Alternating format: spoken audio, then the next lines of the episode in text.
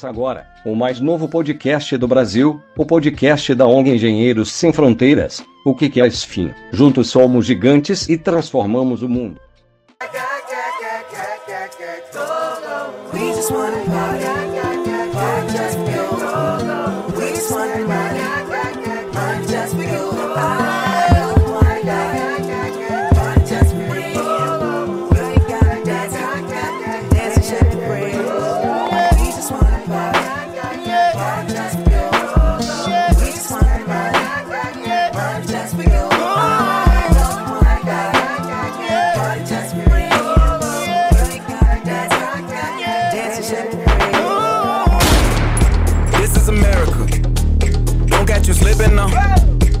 Pessoal, tudo bem? Este é um quadro conhecido aqui dentro da ESP, chama Breaking News, um quadro onde a gente acaba discutindo diversos temas atuais da nossa sociedade, onde a gente pode dar nossos pontos de vista, conversar sobre o assunto e conscientizar as pessoas. Olá, pessoal. Eu sou a Thalita Souza e sou diretora do Departamento Financeiro. Olá, pessoal. Meu nome é Anne Caroline e eu sou assessora de comunicação. Sou a Isabela Cedran, diretora de gestão de pessoas. Meu nome é Gabriel Zamboni, eu sou o diretor de comunicação da Engenheiro Sem Fronteiras Sorocaba. E aí, galerinha, eu sou o Lucas, eu sou de comunicações. O tema de hoje é a respeito do Covid no estado de São Paulo.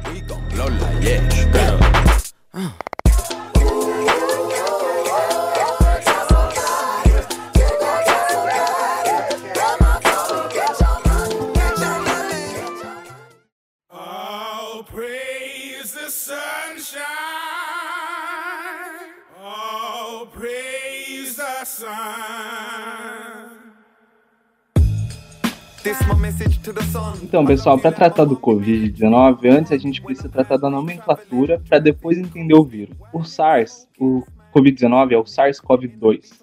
A família SARS surgiu em 2002 na China, quando teve um surto, uma pandemia na China de um coronavírus. Foi denominado SARS-CoV-1. Ele foi uma crise grave, porém ele era muito letal menos transmissível que o coronavírus atual. Isso impactou no progresso da doença no mundo e eles conseguiram conter antes da doença se alastrar para outros países. Isso é muito interessante porque quando a gente olha a cultura asiática hoje em dia, a gente vê que todos usam máscara, todos usam álcool em gel, são muito bem higienizados. Isso vem muito dessa época, desse SARS-CoV-1 que afetou muitas pessoas na China. A China tem uma densidade demográfica muito grande e isso estimula muito doenças respiratórias lá.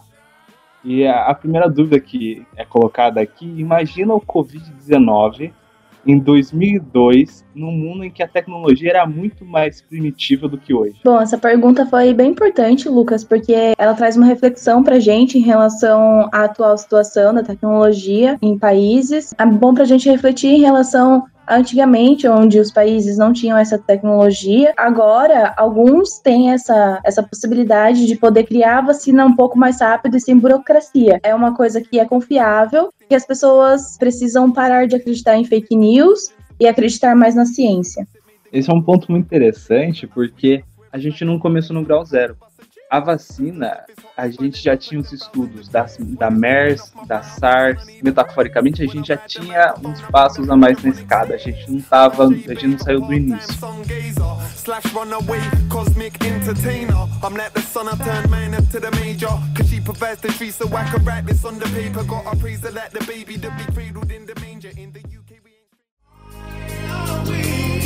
Sun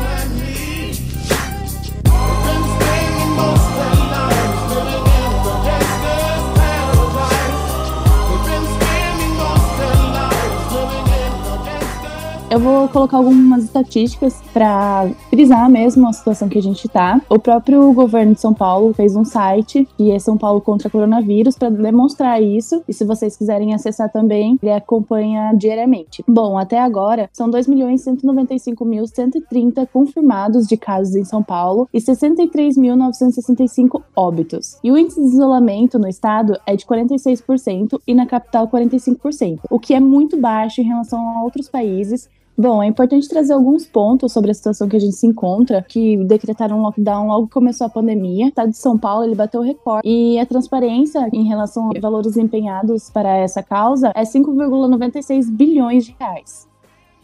É, em relação ao Brasil, esses números eles são bem alarmantes, porque o total de casos dentro do país é de 11 milhões 439.558 pessoas que já diagnosticaram Covid ou deram sintomas. E casos por dia em São Paulo é 15.344 e no Brasil é 76.178, o que é uma grande quantidade em relação ao país. Também o número de mortes no Brasil é de 277.102. São Paulo é 63.965, como eu já tinha dito, o que transforma a capital ainda mais alarmante. De acordo com os últimos dados fornecidos no site oficial do estado, na capital, a ocupação dos leitos ela chega a 87,6% e no estado chega a 86,7%, um número muito assustador. Mas o número mais assustador ainda é o índice de isolamento, onde na capital, a mesma que foi encontrada a variante em novembro, os leitos estão quase todos ocupados. Bom, falando um pouco sobre o número mais assustador do que a ocupação de leitos, que já chegou a quase 90% dentro da capital, é o índice de isolamento. O índice de isolamento dentro, dentro da cidade de São Paulo, ele só está somente a 45%. Nos demonstra que talvez as medidas que o governo esteja tomando para precaver essa pandemia, elas não estão sendo tão efetivas. Esse lockdown, fase vermelha, ela precisa ser um pouco mais incisiva para a gente conseguir mais retorno dela, porque ocupação de leitos elas estão cada vez maiores e a gente já tem variantes que chegou na capital de São Paulo, então é um ponto para a gente se preocupar com esse dado. Fora esse dado, e dentro dos hospitais particulares e as redes privadas, 47% dos leitos ocupados nelas são ocupados por crianças, o que nos assusta se pensarmos que ainda há propostas de retomadas de escola, o que vai aumentar cada vez mais a transmissão do vírus. Outro problema da capital é as festas clandestinas. Mesmo com o agravamento da pandemia, a fase vermelha instaurada, durante a última fase vermelha, diversos bailes ocorreram. Enquanto não for tomadas medidas efetivas do governo, como decretar um lockdown somente a fiscalização essas aglomerações elas não vão conseguir ser eficazes para tentar diminuir o número de casos por coronavírus.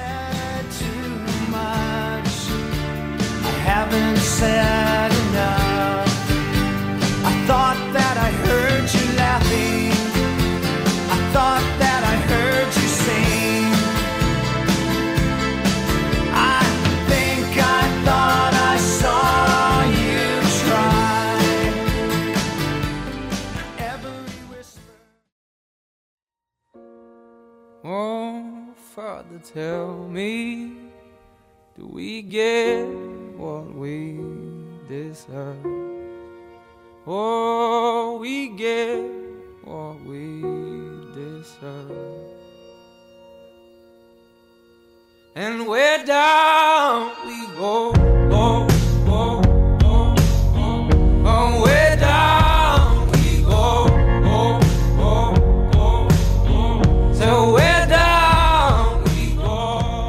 que acontece? Ele chega no seu pulmão, chega nos seus alvéolos. Pra quem não sabe, alvéolo é o órgão do corpo que ele é responsável pelas trocas gasosas. Então ele gruda nos alvéolos, tá lá. Ele aproveita o local para se transmitir para o resto do corpo. E além disso, ele colaba o alvéolo. O alvéolo precisa de meio aquoso, de um surfactante, para ele ocorrer as trocas gasosas. Só que o coronavírus vai lá, atrapalha isso. Ele não consegue surfactar, ele colaba, então ele fecha e ele não ocorre a troca gasosa. O coronavírus se espalha para o resto do corpo. E esse é o grande motivo dos pacientes precisarem de oxigênio, respiradores. A crise dos respiradores é por isso. A principal infecção do coronavírus é ali, então você não consegue ter troca gasosa, não chega oxigênio nas suas células. E você pode ter a crise respiratória que dá o nome da, da família SARS. Agora eu vou falar um pouquinho também sobre a questão da vulnerabilidade social e o auxílio emergencial. Mas para introduzir essas duas pautas importantes, a gente tem que pensar que infelizmente o direito à quarentena ela virou um privilégio. Com a chegada da, da pandemia, ficou evidente o como o nosso país é desigual no âmbito social e econômico. Com isso, a gente pode ver que a capacidade de forma individual em se proteger da pandemia, ela vai se dar de diversas formas, dependendo de qual classe social você está inserido. A classe social mais baixa, ela sente o impacto da pandemia de forma mais intensa, por diversos fatores, como a questão do transporte público, o saneamento básico precarizado, má condições de vida, falta de emprego e, mais do que isso, a má distribuição dos recursos a nível local e nacional, que a gente já consegue pegar um gancho com a questão da precarização do SUS, a demora em tomadas de decisões, como decretar lockdown e a aprovação do auxílio emergencial, ela tem um impacto muito maior para as populações que dependem de tudo isso, para de fato ter direito à quarentena garantida.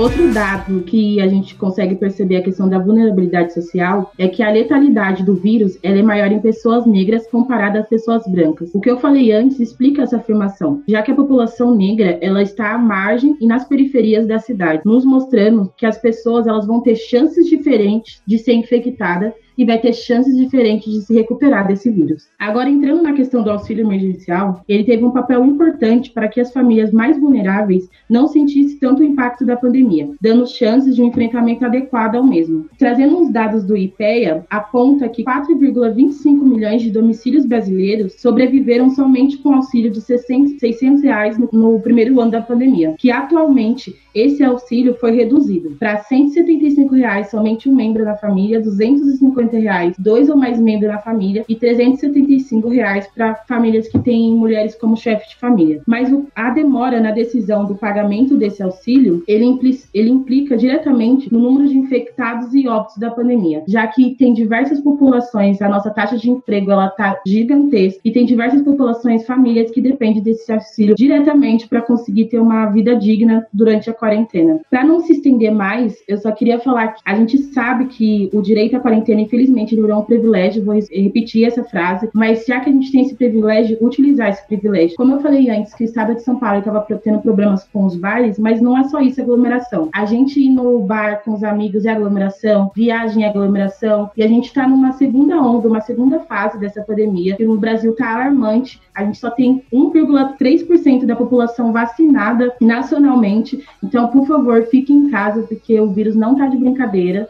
A variante não tá de brincadeira. Ela chegou em São Paulo e já tá em outros diversos estados. Então, por favor, fique em casa. Quem puder, fique em casa. Às vezes a gente pode achar que é alguma coisa muito distante. Eu mesmo achei que era uma coisa muito distante durante muito tempo, assim. E até que o pai de um vizinho meu acabou pegando Covid. Era uma casa que eu já frequentava, assim, há uns anos. E ele simplesmente faleceu por conta de complicações devido à Covid. Foi uma coisa que me marcou muito, assim, para falar a verdade. Eu não via essa proximidade. Eu sabia do que estava acontecendo, mas por morar em uma região mais rural, que eu não, não tenho tanto contato direto com as pessoas, não foi algo que estava realmente chegando no meu dia a dia. Perder alguém que era mais próximo, assim, foi algo que realmente me pegou bastante, que eu fiquei com um certo peso, assim, de saber que não é brincadeira, tá perto da gente, que pode levar pessoas muito queridas da gente também. Eu acho que, mais do, encarar, do que encarar como dado que a Anne trouxe dos óbitos nacional, né, que é de 277.102 pessoas, é encarar que são 277 mil pessoas que a gente perdeu, tipo, em dois anos, que poderia ter uma vida mais pra frente, são mães, pais, avós, são crianças, são jovens, tipo, pra gente entender de verdade a gravidade que é essa pandemia. A gente não pode ficar se aglomerando, a gente não, a gente tem que evitar ficar viajando também, ir para os rolês clandestinos, porque por mais que a gente ache que, nossa, a gente é jovem, não vai ser contaminado, a gente te passa esse vírus para outras pessoas também. A taxa de transmissão desse vírus e a nova variante, ela tá enorme. A gente voltou de novamente para uma segunda onda. Então, eu acho que a gente tem que começar a respeitar mais a vida e não somente a nossa, sabe? A do próximo. Porque a gente, nesse momento, é responsável pela nossa e a do próximo sempre. Qualquer decisão que a gente tomar mais pra frente, a gente tem que pensar no outro, pra gente evitar que cada vez mais pessoas não morram por esse motivo. E não colocando a culpa individualmente, mas pensar que também as decisões tomadas pelo nosso governo, elas têm que ser decisões mais rápidas e de fato ajude toda a população do Brasil. Acabei também sabendo de um caso de uma amiga minha que eu acabei me aproximando nessa quarentena. O vô dela faleceu por conta de Covid também. Enfim, é algo que que marca a gente, que não tem muito que a gente possa fazer a não ser cumprir as normas de segurança e fazer a nossa parte, né? went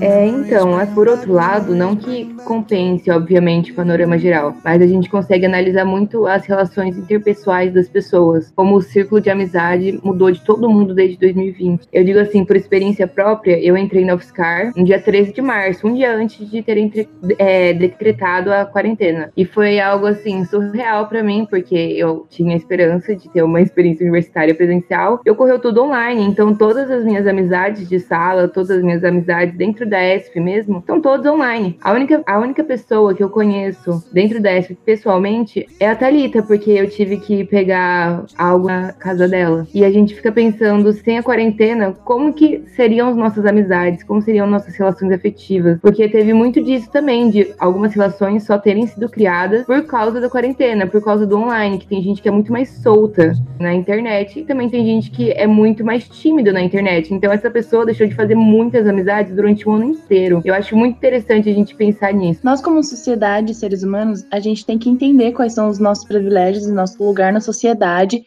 para poder ajudar as pessoas que estão em vulnerabilidade.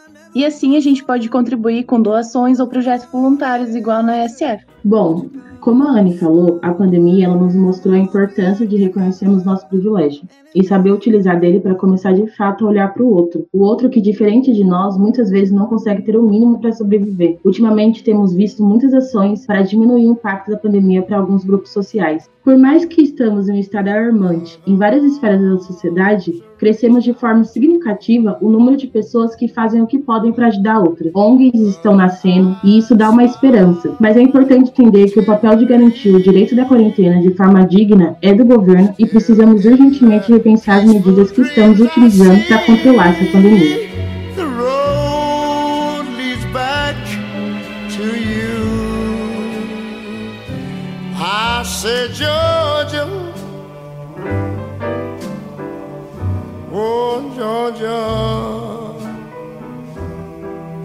No peace I find. Just an old sweet song keeps Georgia on my mind. Georgia on my mind. Other arms reach out to me. Other eyes smile tenderly.